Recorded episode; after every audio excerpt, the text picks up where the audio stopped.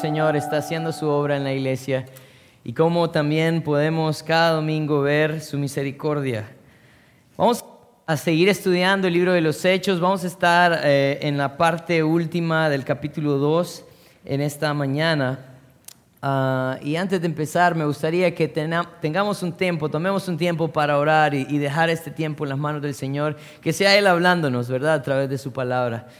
Voy a pedirles que inclinen su rostro. Padre, queremos darte gracias por la oportunidad que tenemos de estar juntos esta mañana, por la oportunidad de estudiar tu palabra, por la oportunidad, Señor, que tenemos de bien cantarte, alabarte. Señor, es, es todo esto es un milagro y te damos gracias, Señor, por ello. Te pido que esta mañana podamos traer un corazón recto, Señor, para poder escuchar tu palabra y que prestemos atención a aquellas cosas que nosotros necesitamos a través de eh, del mensaje que eh, vamos a escuchar. Ayúdanos, Señor. Te pido que no sea yo esta mañana, sino que sea tu palabra enseñándonos. En tu nombre santo oramos. Amén. Pues vamos a seguir en el, libro de Hechos, capítulo 2, versículos, vamos a estar desde el versículo 40 eh, al, al, 47. Y miren, esta mañana vamos a hablar acerca de una iglesia saludable. Y es que hay algo bien importante en esto, porque todos andamos buscando una buena iglesia, ¿verdad? O sea, yo sé que muchos de ustedes están aquí porque han considerado de pronto que esta es una, una muy buena iglesia. Ah, pero la, la, Biblia nos da patrones de, de, cómo o qué, o cómo funciona, o qué es lo que hay en iglesia saludable. Y en este momento, en, la, en, el libro de los Hechos, eh, hablábamos la semana pasada, había... Ah, eh, Pedro se había levantado, había predicado la palabra de Dios, había confrontado a las personas con su pecado y en ese día se convirtieron alrededor de 3.000 personas. De 120 personas pasaron a 3.000 personas. vamos a hablar acerca de qué significa una mega iglesia, pero esa fue creo la primera mega iglesia del primer siglo. y cómo funcionaba esta iglesia, qué es lo que había en esta iglesia Ah, qué es lo que sucedió después de la conversión.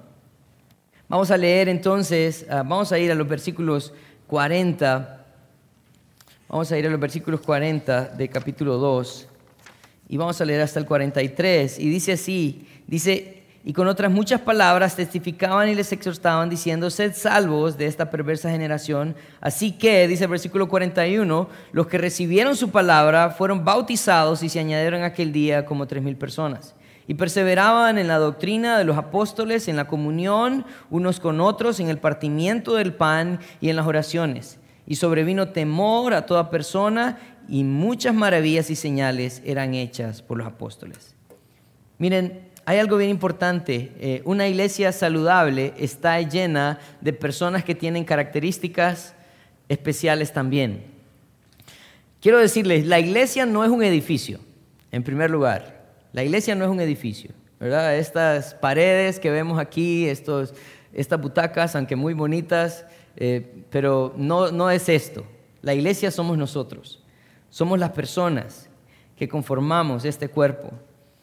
Dice en el versículo 41 que en primer lugar, aquellas personas que se añadieron fue porque recibieron la palabra de Dios, fueron bautizados, dice, y en aquel día se añadieron alrededor de 3.000 personas. Así que, ¿qué es la primera característica que tiene una iglesia saludable? La primera característica que tiene una iglesia saludable son personas que han recibido a Cristo. Esa es la primera característica. Una iglesia es, está formada y está creada para aquellas personas que han recibido a Cristo en su corazón. Y de pronto algunos de ustedes digan, hey, hey, pero ¿qué pasa? No? El, el motivo de la iglesia también es alcanzar a otras personas. Sí, pero la iglesia está creada para los salvos. Así que nosotros hacemos lo que hacemos cada día para la edificación de aquellos que han recibido a Cristo.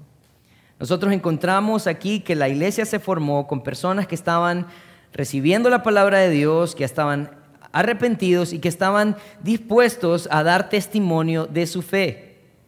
Versículo 41. No solamente eso, sino que dice en el versículo 42 que empezaron ellos, entonces dice, y perseveraban en la doctrina de los apóstoles. ¿Qué significa que perseveraban en la doctrina de los apóstoles? Miren, hay algo bien importante en cuanto a la palabra perseverar. Yo no sé qué, significado tiene para usted la palabra perseverar, pero alguien que persevera es alguien que no renuncia, es alguien que está ahí, poco a poco. Puede ir lento, pero va. Es alguien que va adelante, sigue adelante. O sea, ellos habían recibido a Cristo, habían dado testimonio de su fe y empezaron entonces, continuaron. Son personas que no retroceden, son personas que avanzan, pero avanzan en qué? Versículo 41 perdón, el versículo 42 en la doctrina de los apóstoles. La doctrina de los apóstoles. Quiero, quiero decirles que la palabra doctrina está enteramente ligada con la enseñanza. Así que él está diciendo, perseveraban en la enseñanza de los apóstoles. Pero ¿qué era lo que los apóstoles les enseñaban? Jesús habló acerca de eso en Juan 14. Quiero que vaya conmigo Juan 14. Juan 14, versículo 26. Jesús está hablando a sus discípulos. Juan 14, 26. Vamos a ver algunos versículos en Juan. Juan 14, 26. Eh, el Señor está hablando acerca de la obra del Espíritu Santo. Dice, más el consolador, el Espíritu Santo, a quien el Padre enviará en mi nombre, Él os enseñará todas las cosas y os recordará todo lo que os he dicho. Así que en este momento la iglesia está siendo llena del Espíritu Santo y el Espíritu Santo está haciendo su obra. Él está haciendo, lo que está haciendo es que está enseñando todas las cosas y recordando todo lo que Jesús había enseñado. Así que la doctrina, la enseñanza de los apóstoles era todo aquello que el Espíritu Santo les mostraba, pero no solamente eso, sino también les recordaba todo lo que Jesús había enseñado. Una página más adelante, Juan 16 en, Juan 15, perdón, Juan 15, 15, 26 también. 15, 26 dice, pero cuando venga el consolador, a quien yo os enviaré del Padre, el Espíritu de verdad, el cual procede del Padre, Él dará testimonio acerca de mí. Así que todo lo que el Espíritu Santo nos revela es acerca de Jesucristo. Entonces, todo lo que los, los discípulos estaban enseñando venía de las enseñanzas de Jesús y les recordaba todo lo que Jesús les había enseñado. Una hoja más adelante, el capítulo 16, siempre de Juan, versículo 13. Miren lo que dice así. Dice, pero cuando venga el Espíritu de verdad, Él os guiará toda verdad, porque no hablará por su propia cuenta, sino que hablará todo lo que oyere y Él y os hará saber todas las cosas que habrán de venir. Entonces los, los discípulos estaban basando sus enseñanzas en lo que Jesús les había enseñado. No solamente eso, sino que también el Espíritu Santo estaba haciendo una obra de convencerlos, ¿verdad? También Juan 16 dice, pecado de justicia y juicio. Así que ellos estaban enseñando todo lo que a ellos también se les había enseñado, y esto es algo bien importante. Esto es algo bien importante para nosotros hoy, hoy en día. ¿Saben por qué? Porque hay muchas personas que dicen traer una revelación del Señor. Y tengan mucho cuidado, tengan mucho cuidado, porque hay muchas personas que se pueden acercar a usted y decir, mire, tengo una palabra, Dios me dijo, yo, yo quiero decirle algo, si Dios le quiere decir algo, se lo va a decir a usted. No va a mandar a alguien, se lo va a decir a usted. Él tiene el poder para hablar directamente a las personas. Dios está eh, enseñando entonces eh, cómo funciona y en, en, Primera de Pedro, en, perdón, en Segunda de Pedro, Segunda de Pedro 1, eh, Segunda de Pedro 1, 19 al 21, Pedro está haciendo referencia a esto también, porque de pronto no es una práctica nueva, es una práctica que eh, se ha hecho desde hace mucho tiempo. Dice el versículo 19 de Pedro, primera, eh, segunda de Pedro 1, 19 al 21, dice, tenemos también la palabra profética más segura, a la cual dice, hacéis bien en estar atentos como a una antorcha que alumbra en lugar oscuro, hasta que el día esclarezca y el lucero de la mañana salga en vuestros corazones. Entendiendo primero esto que ninguna profecía de la Escritura es de interpretación privada, porque nunca la profecía fue traída por voluntad humana, sino que los santos hombres de Dios hablaron siendo inspirados por el Espíritu Santo. Si nosotros vemos los versículos de Juan, quiere decir que todo lo que el Espíritu Inspiraba a que hablaran los apóstoles era el mensaje de Jesucristo. ¿Quién era Jesucristo? Su obra, su enseñanza. Así que los, los primeros cristianos estaban fundamentados en la enseñanza de los apóstoles. Los apóstoles estaban eh, recapitulando todo lo que Jesús les había enseñado, ahora ellos estaban enseñando a ellos. Si ustedes recuerdan, el gran comisión en Mateo 28, 19, él le decía que tenían que ir a todas las naciones bautizando el Hijo y el Espíritu Santo, enseñando, dice, todas las cosas que yo os he mandado. O sea, es, bíblico el pensar de que la, la, enseñanza que debemos de tener y la forma en que el Señor va a hablar es acerca de su palabra. No hay otra manera. Y ellos, en este momento, están sedientos de la palabra. Están acercándose estos tres mil personas. Yo no sé cómo estaban divididos pero habían más de 3.000 personas que estaban perseverando en la doctrina, como dice el versículo 42. No solamente esto, dice, en la comunión unos con otros, en el, en el partimiento del pan y en las oraciones. ¿Por qué era tan importante la comunión? Yo quiero que tengamos esto bien claro. Miren, la manera en que nosotros reflejamos el amor a Dios ah, es amando a nuestro hermano. Y a veces nosotros creemos que la comunión no es tan importante. A veces nosotros decimos, no, ¿sabes qué? Yo tengo mi propia relación con Dios, yo en mi casita veo un video, ¿verdad? Eh, hay buenos pastores mejores que los de impacto, eh, yo los puedo ver y puedo tomar notas, pero saben, la comunión con sus hermanos, eso no lo va a poder adquirir a través de un video de YouTube. Ah, la comunión es súper importante. El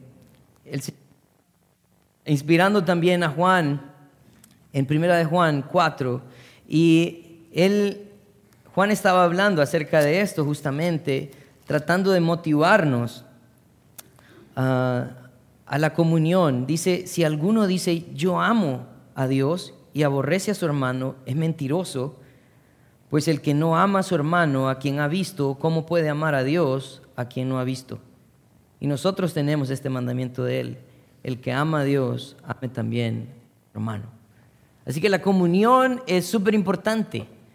Es una muestra como nosotros también reflejamos a otros el amor de Dios. Es eh, eh, eh, el, congregarnos juntos, el llegar y poder pasar tiempo juntos, refleja también un deseo de animarnos, de, de motivarnos al amor y a las buenas obras. Así que era tan importante en la iglesia primitiva cómo ellos no solamente perseveraban en el estudio, sino que también había amor. Hay muchas personas que pueden tener mucho conocimiento y poco amor. ¿Y saben de qué les sirve su conocimiento? De nada. Porque si no se refleja en, el amor a los demás, entonces no ha aprendido nada. Ellos estaban perseverando en la doctrina, pero también estaban perseverando en la comunión y está hablando también acerca del partimiento del pan. Muchos escritores y muchos estudiosos hablan de esta parte como la práctica de la Santa Cena.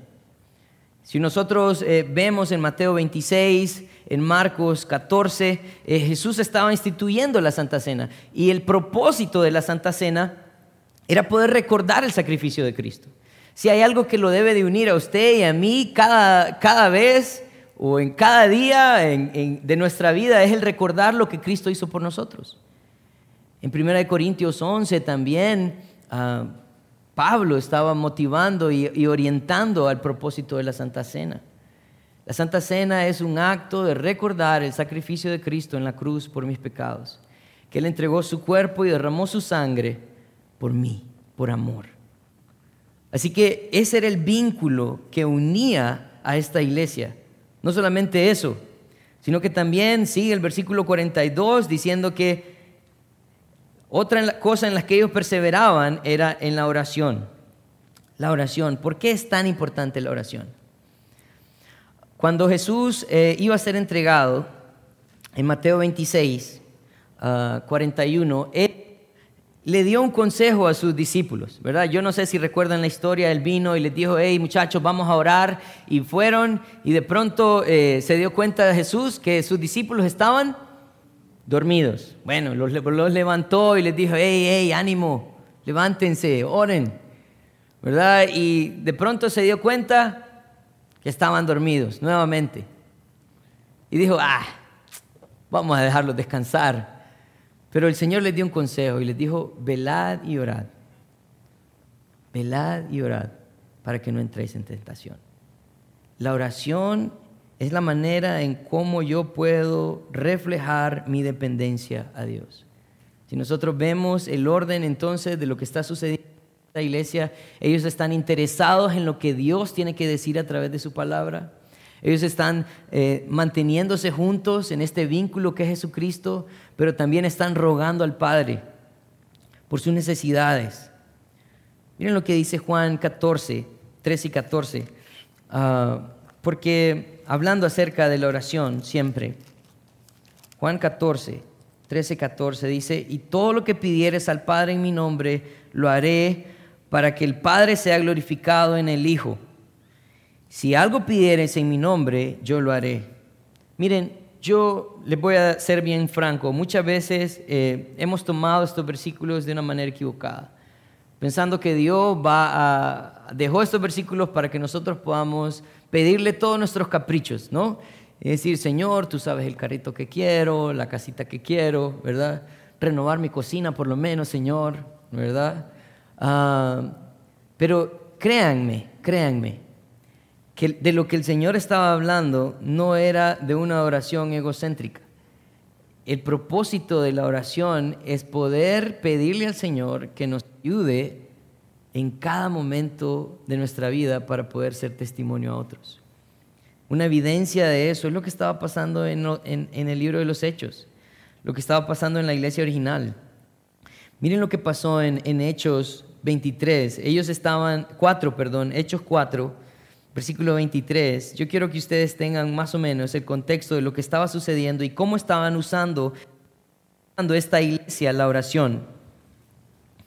Versículo 23 dice, y puestos en libertad vinieron a los suyos y contaron lo que los principales sacerdotes y los ancianos habían dicho.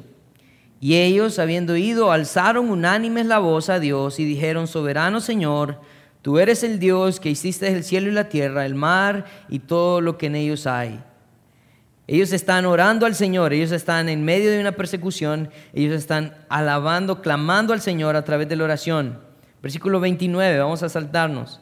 Y dice, y ahora Señor, mira sus amenazas y concede a tus siervos que con todo de nuevo hablen tu palabra, mientras extiendes tú tu mano para que se hagan sanidades y señales y prodigios mediante el nombre de tu santo Hijo Jesús. Cuando hubieron orado, el lugar en que estaban congregados tembló y todos fueron llenos del Espíritu Santo y hablaron con de nuevo la palabra de Dios.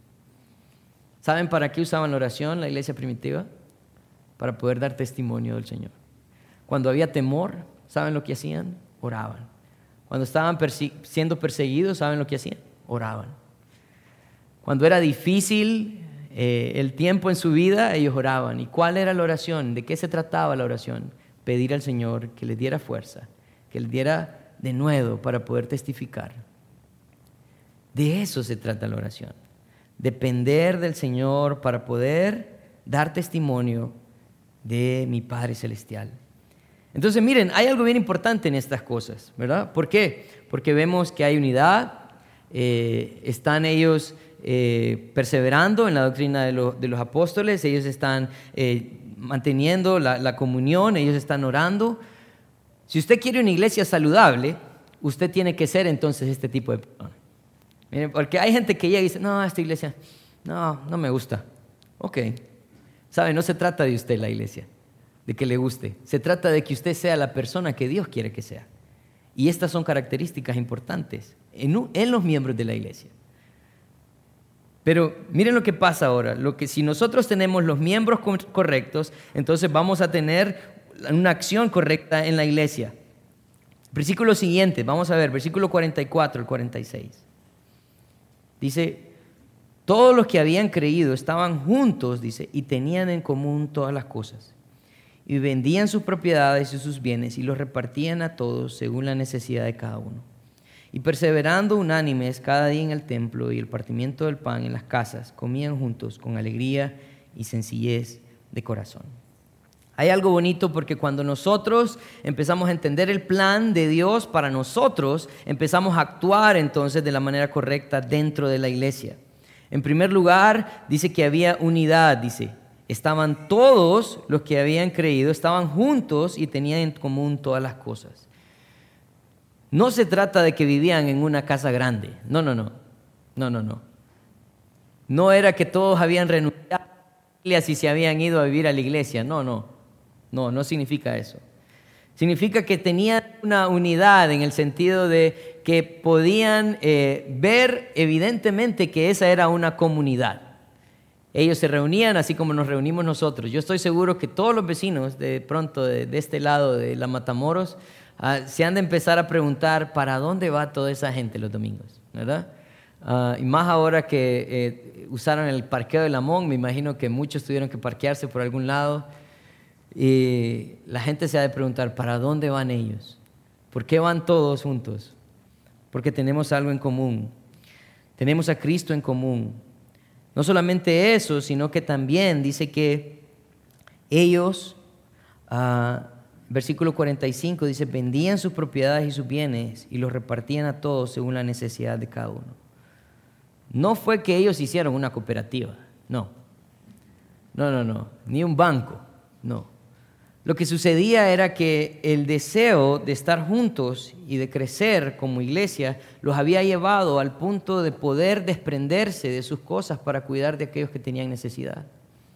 Entonces, eh, algo saludable en la iglesia es cómo los hermanos no solamente se preocupan por lo que ellos puedan recibir de la iglesia, sino también cómo ellos pueden darse a la iglesia. Yo no sé, pero la Biblia dice que es mejor el dar que recibir. Si usted está acostumbrado a servir a los demás y a dar a los demás, eh, en usted va a haber gozo. Esto es algo que inexplicable, pero es algo que el Señor hace en nuestros corazones. Aún los incrédulos se sienten bien dando. A veces ellos por una parte más moral o egocéntrica, pero nosotros lo hacemos fundamentado en la misericordia que hemos recibido del Señor. Ellos no estaban dando lo que sobraba, ¿no? Porque a veces nosotros hacemos eso, ¿no? Digo, bueno, le voy a dar a alguien algo que de pronto ya no sirve, ¿no? Ya no me sirve a mí. ¿Verdad? La basura de uno es tesoro para otros. No, no, no. Ellos dejándose de sus pertenencias, vendiéndolo y buscando aquellas personas que tenían necesidad para suplir las necesidades de ellos. Así que algo bonito en la iglesia es el cuidado de las personas. Podemos nosotros no preocupar, no, no, preocuparnos por la parte espiritual, pero también por la parte material.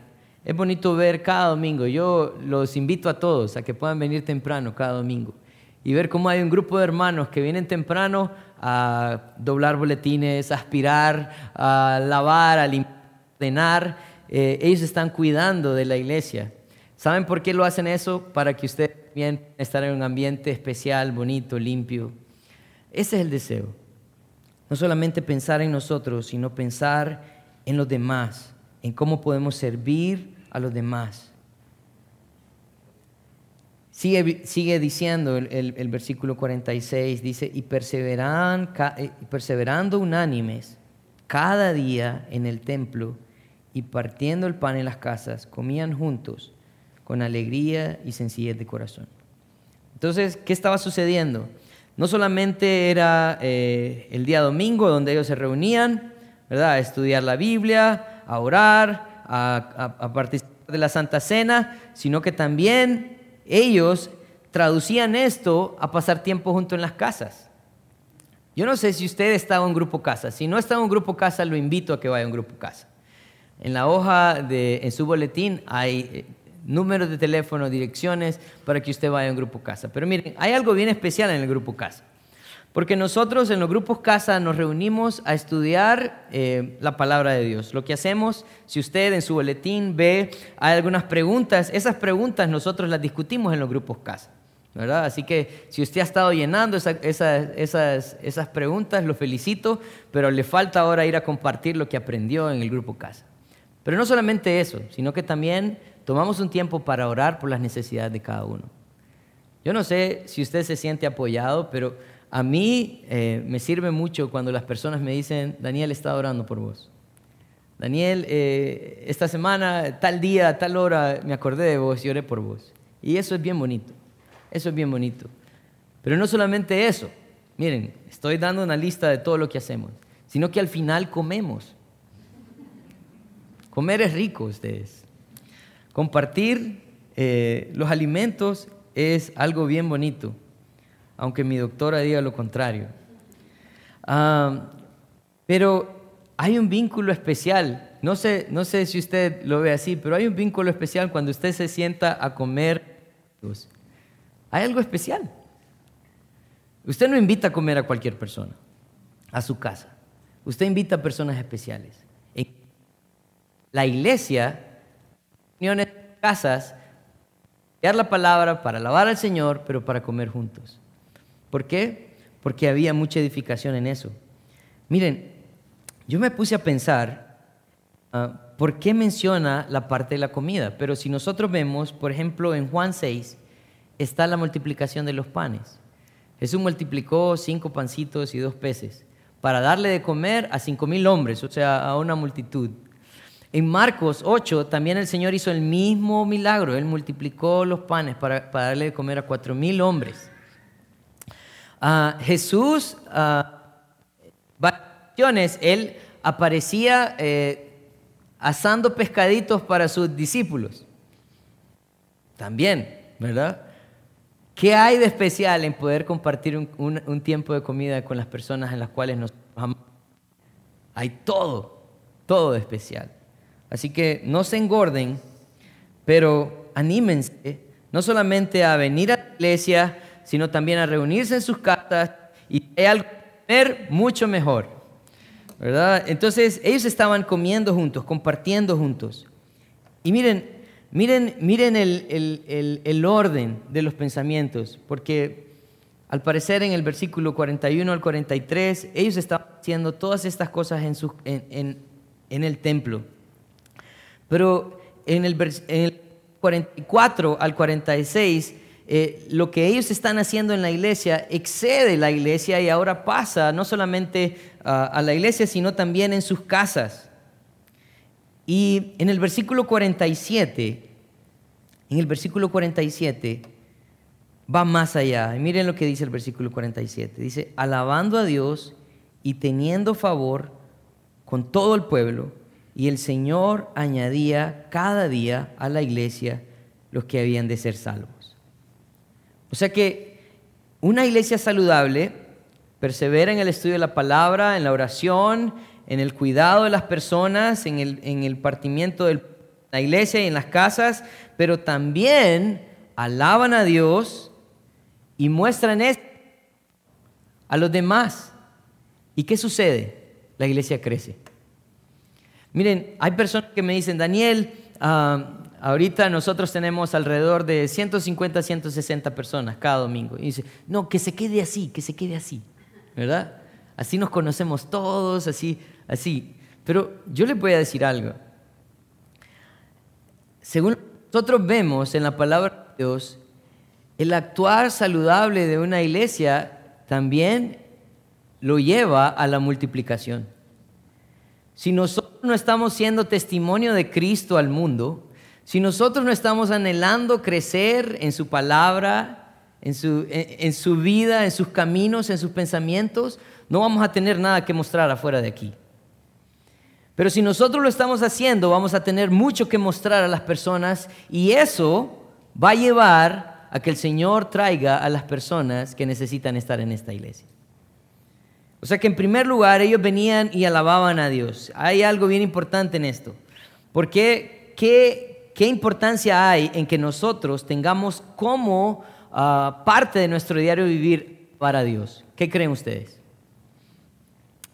Ok, nadie me responde, entonces voy a hablar yo. Dice, alabando a Dios. Miren lo que dice el Salmo 150. Salmo 150 es una invitación del salmista. Es el último salmo.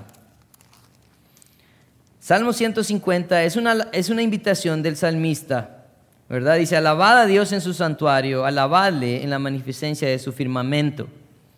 Está hablando acerca de toda la tierra.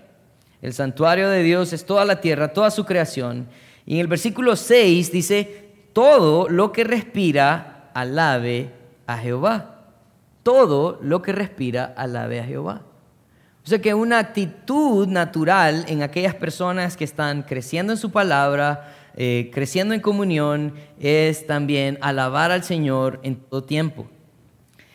Nosotros estudiamos hace, hace unas, unas semanas el, libro de Santiago. Y Santiago, en, en el capítulo 5, si usted va conmigo, Santiago capítulo 5, artículo 13, él nos animaba a hacer algo importante. Miren lo que dice. Dice, ah, ¿está alguno entre vosotros afligido? Haga oración. Dice, ¿está alguno alegre? Cante con alabanza. Entonces él estaba diciendo, ¿saben cuál es la actitud de aquel que está alegre? Canta, alaba, alaba al Señor. Eh, cuando usted va de pronto en, un lugar y, ve a alguien que va cantando, yo no sé si de pronto le ha pasado que está en un semáforo y de pronto hay alguien que está muy emocionado con su música en su carro, ¿no? Y uno queda diciendo como, wow, tuvo un buen día hoy, ¿no? Es la idea, es la idea de que nosotros mostramos nuestra dependencia del Señor, nuestro gozo, a la hora de cantar. Así que lo animo a que de pronto suba los vidrios de su carro, ¿verdad? Y súbale el volumen a su, a su, a su canto y cante, ¿verdad? De pronto va a influenciar a otros. También en Efesios, Efesios 5. Miren lo que dice Efesios. Efesios. Efesios 5.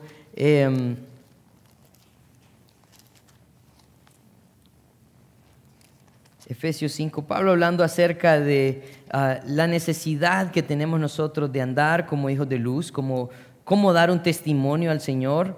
En el versículo 18, miren lo que dice, esto, esto, es, esto es bien importante, todo es importante, pero esto es bien importante también. Dice, no os embriaguéis con vino en lo cual hay disolución. Él, él, nos está dando un mandato, es decir, no, no os embriaguéis con vino en lo cual hay disolución, antes bien sed llenos del Espíritu hablando entre vosotros con salmos, con himnos y cánticos espirituales, ah, y alabando al Señor en vuestros corazones, dando siempre gracias por todo al Dios y Padre en el nombre de nuestro Señor Jesucristo. Él está diciendo, ¿saben? Ah, una evidencia de alguien que está lleno del Espíritu Santo no está buscando llenarse de vino, no, no, no. Porque, miren, si uno sobrio, teras, ya cuando tiene un poco de vino dentro de, él, no me imagino. Pero está diciendo, ¿saben? Eh, los que se llenan con vino se disuelven. Es como que no, ya no son las personas que, son. ¿verdad? Hay gente que llora, hay gente que se alegra. Ah, deja de ser quien es. Diciendo, antes bien, sé lleno del Espíritu Santo. ¿Y cuál es la evidencia de eso? Bueno, dice que hablen, hablando entre vosotros con salmos, con hímnicos, con cánticos espirituales. Dice, cantando y alabando al Señor en vuestros corazones. ¿Cómo estás, Daniel? No, no, no. Pero la idea es que nosotros vamos a, reflejar esta confianza, esta dependencia, este amor que hemos recibido al Señor, alabándole. Dice, el versículo 47, que no solamente alababan a Dios, sino que tenían favor con todo el pueblo. Y, esto, esto es bien bonito. ¿Saben por qué? Porque a veces nosotros creemos que nosotros no debemos de tener una relación con las personas que no están dentro de esta iglesia, pero nosotros estamos obligados a tener favor con las personas que no están dentro de la iglesia. Nosotros hemos sido llamados a hacer testimonio al mundo. Jesús hablaba eh, en, Mateo eh, que cada creyente tenía eh, la responsabilidad de ser sal y luz. Y, eran dos elementos importantes, ¿no? La sal en aquel tiempo era, era algo preciado porque ayudaba a conservar los alimentos. Pero ¿saben ustedes que la sal está compuesta de cloro y... Ay, lo vamos a aplazar. Cloro y sodio. Ok, eh, el cloro por sí solo es venenoso y el sodio también. Pero Dios ha hecho un milagro. Él ha puesto el cloro y el sodio eh, y ha hecho la sal y es comestible. Claro, si comen mucha sal tienen problemas. Pero eh, ha hecho la sal comestible. Y Él está diciendo, ustedes tienen, que ser como la sal, ustedes tienen que, dar sabor, ayudar a preservar eh, este mundo. ¿Qué es lo que va a parar que este mundo se degenere, se pudra más de lo que está? Los cristianos. Eso era la, la idea, ese era el propósito que el Señor estaba dando. Pero él decía, si la sal pierde su sabor, no sirve para nada, sino para ser tirada en el camino y pisoteada por los hombres. ¿Saben por qué era tirada en el camino? Porque si usted le echa cloro al monte, ¿qué va a suceder? Lo seca, lo quema. Así que si usted no está haciendo sal, usted está haciendo veneno. Piénselo. Él está diciendo, ustedes tienen una labor en el mundo. Ustedes tienen que vivir de una manera diferente, donde ustedes preserven a este mundo, donde ustedes le den sabor a este mundo. Pero si nosotros no estamos cumpliendo nuestra labor, nos convertimos ya sea en cloro o en sodio. Y eso no son buenas noticias, a menos de que usted quiera ser tirado en el camino y pisoteado por los hombres. Pero otra parte importante era ser luz, porque la luz disipa la oscuridad. Y él decía, no se pone la luz debajo de una mesa, sino que se pone en lo alto, que pueda ser visto.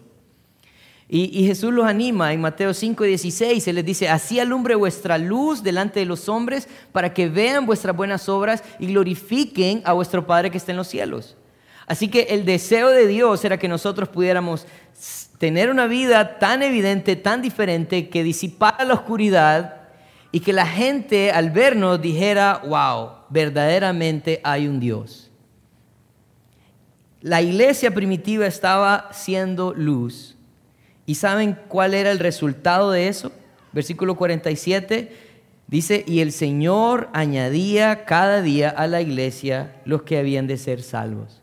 ¿Sabe qué pasa cuando nosotros tomamos la responsabilidad de crecer en la palabra de Dios, en la comunión en la iglesia, ah, eh, en la oración, eh, cuando nosotros cuidamos de nosotros, ¿sabe qué es lo que sucede? Entonces esto se traduce no solamente a la iglesia, sino va a las casas y va también a sus vecinos y a aquellas personas que no conocen de Cristo y nosotros empezamos a hacer un testimonio y la iglesia se empieza a llenar. ¿Quieren ver una iglesia llena? Voy a volver a preguntar.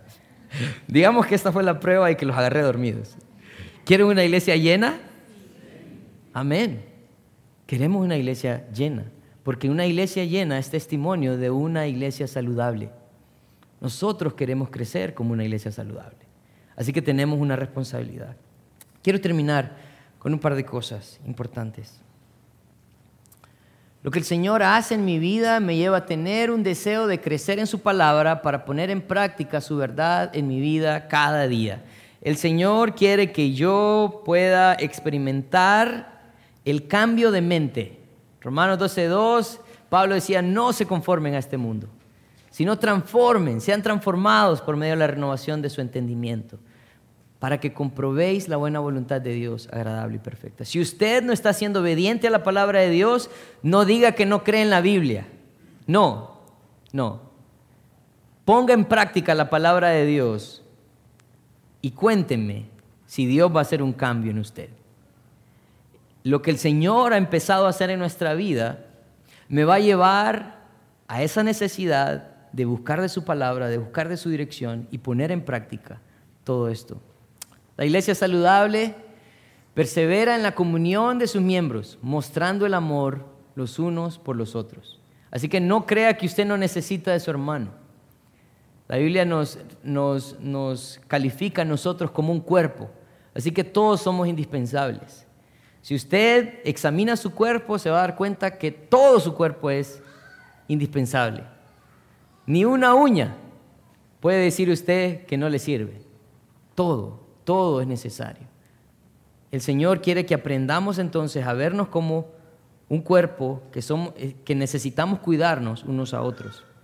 Para terminar, dice, el crecimiento de la iglesia es una obra de Dios, responsabilidad de los miembros es alabar a Dios, dar testimonio a otros de lo que Cristo ha hecho en cada uno.